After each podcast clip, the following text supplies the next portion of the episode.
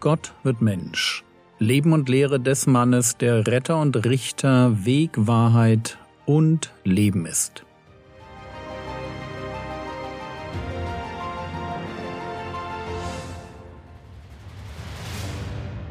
Episode 263 Der Satan wird gebunden Teil 1 Nach einer spektakulären Heilung kommt Kritik an Jesus auf. Pharisäer und Schriftgelehrte werfen ihm vor, dass er Dämonen nur austreiben kann, weil er selbst von Beelzebul, dem Obersten der Dämonen, besessen ist.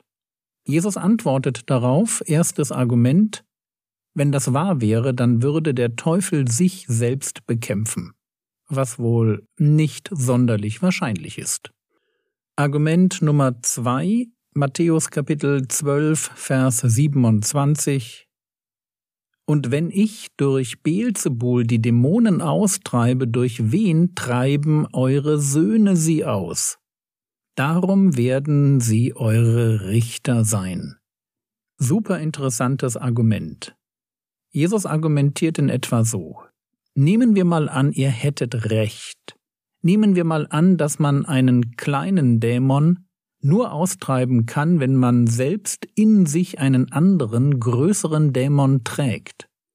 Was sagt das dann über andere Exorzisten? Was für mich gilt, muss doch dann auch für alle anderen gelten, oder? Matthäus 12, Vers 27 Und wenn ich durch Beelzebul die Dämonen austreibe, durch wen treiben eure Söhne sie aus? Darum werden sie eure Richter sein. Kurz zu dem Begriff eure Söhne.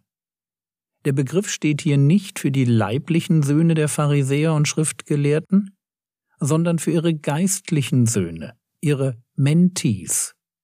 Und wir merken hier, Jesus war nicht der einzige Exorzist im Land. Ich gehe mal davon aus, dass er der erfolgreichste war, aber es gab andere. Und einige von diesen anderen waren Schüler der Pharisäer. Und genau da offenbart sich nun die ganze Schwäche in der Argumentation. Wenn die Pharisäer Jesus vorwerfen, besessen zu sein, weil der Dämonen austreiben kann, was ist dann mit ihren eigenen Schülern, die das auch können? Sind die auch besessen?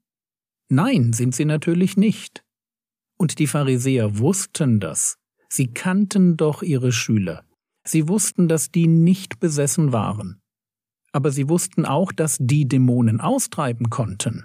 Und weil sie mit zweierlei Maß messen, das heißt Jesus anders beurteilen als ihre eigenen Schüler, deshalb werden ihre eigenen Schüler sie auch einmal für ihren unlogischen und verleumderischen Umgang mit Jesus richten. Ein kleiner Hinweis. Auch wenn Horrorfilme, das Okkulte und die Esoterik Hochkonjunktur haben, glauben nur noch wenige Menschen an Dämonen und Dämonenaustreibungen. Mein Tipp an der Stelle wäre, sich ein wenig mit den Fakten zu beschäftigen. Mir hat dabei das Buch Demonic Foes von Richard Gallagher gut gefallen, der als Psychiater Fälle von Besessenheit betreut hat. Ein Klassiker für alle, die schlechte Erfahrungen mit dem Okkulten gemacht haben, ist das Buch Der die Ketten sprengt von Neil T. Anderson, ein echter Klassiker der Okkult-Seelsorge. Ich denke, wir tun als Christen gut daran, uns vor zwei Extremen zu hüten. Einerseits dürfen wir dem Dämonischen nicht zu viel Einfluss zuschreiben. Mein persönlicher Eindruck ist der, dass die meisten Christen durch einen Mangel an Gebet und durch eigene Dummheit sich das Leben auch ohne okkulte Beeinflussung schwer genug machen können. Andererseits dürfen wir aber auch nicht vergessen, dass wir in einem realen geistlichen Kampf stehen, den Paulus so beschreibt. Epheser 6, die Verse 11 und 12 Legt die Waffen an, die Gott euch gibt, dann können euch die Schliche des Teufels nichts anhaben. Denn wir kämpfen nicht gegen Menschen, wir kämpfen gegen unsichtbare Mächte und Gewalten, gegen die bösen Geister, die diese finstere Welt beherrschen. Aber kommen wir zurück zum Herrn Jesus. Das nächste Argument baut auf dem davor auf. Wenn es nicht sein kann, dass Jesus besessen ist, Was dürfen wir dann aus der Heilung des Besessenen, Blinden und Stummen lernen? Matthäus 12, Vers 28 Wenn ich aber durch den Geist Gottes die Dämonen austreibe, so ist also das Reich Gottes zu euch gekommen. Wenn Jesus nicht durch den Obersten der Dämonen andere böse Geister austreibt, wo hat er dann die Vollmacht her? Und die Antwort lautet, es ist der Heilige Geist, durch den Jesus wirkt. Gottes Geist ist seine Kraftquelle. Das ist die logische Alternative. Aber wenn das stimmt, dass hier ein Mensch durch Gottes Geist im großen Stil das Reich des Bösen bekämpft und Menschen aus dämonischen Ketten befreit, worauf deutet das hin? Genau, auf die Ankunft des Reiches Gottes. Das Reich Gottes ist dort, wo Gott regiert, auch wenn es im ganz Kleinen geschieht. Und als Jesus mit seinem Predigt, Heilungs- und Befreiungsdienst anfängt, da kann er zu Recht sagen, das Reich Gottes ist zu euch gekommen. Ganz am Anfang predigt der Herr Jesus noch, die Zeit ist erfüllt und das Reich Gottes ist nahe gekommen, tut Buße und glaubt an das Evangelium. Aber jetzt, ist das Reich Gottes nicht mehr nur nahe, es ist da, man kann es sehen und erleben. Und noch etwas wird dadurch klar.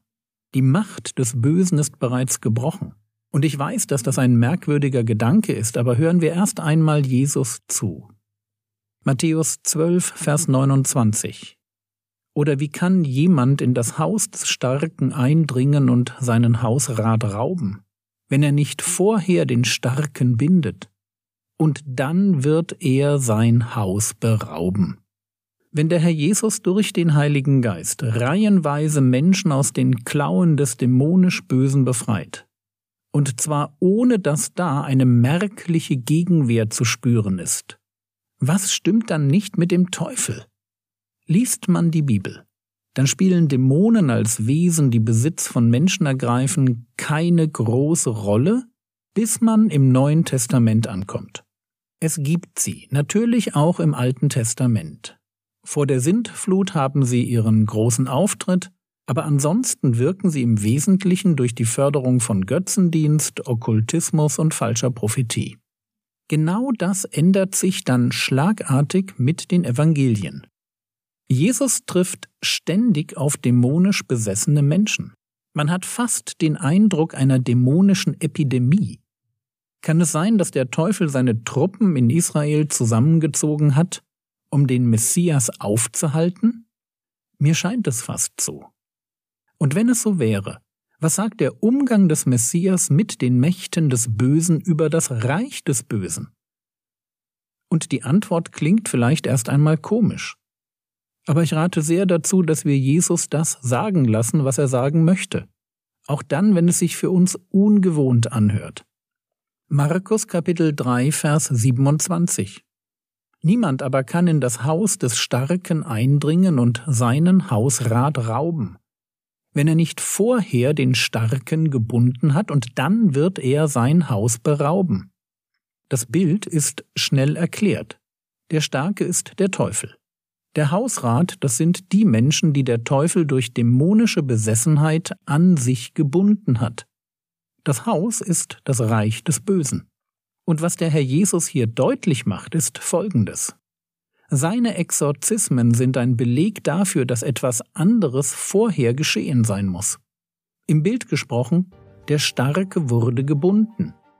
Übertragen, der Teufel ist nicht mehr in der Position, in der er einmal war. Ein Stärkerer hat den Starken ausgeschaltet, ihm die Macht genommen und damit angefangen, seinen Hausrat Mensch für Mensch zu rauben.